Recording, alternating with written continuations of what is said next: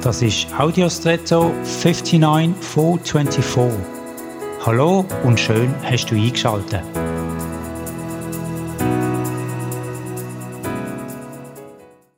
Soweit mir bekannt ist, werden Backsteine in der Regel zum Hausbau respektive die Fassade von einem Haus verwendet.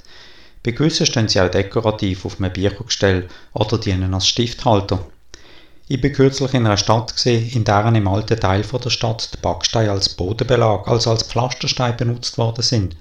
Das ist für mich ein bisschen ungewöhnlich auf rotem Boden so zu laufen. Dann habe ich aber gedacht, ja warum eigentlich nicht?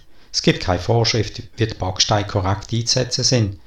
Und so ist es vielleicht mit vielen Sachen, wo je nach Kultur unterschiedliche Verwendung und Einsatz finden.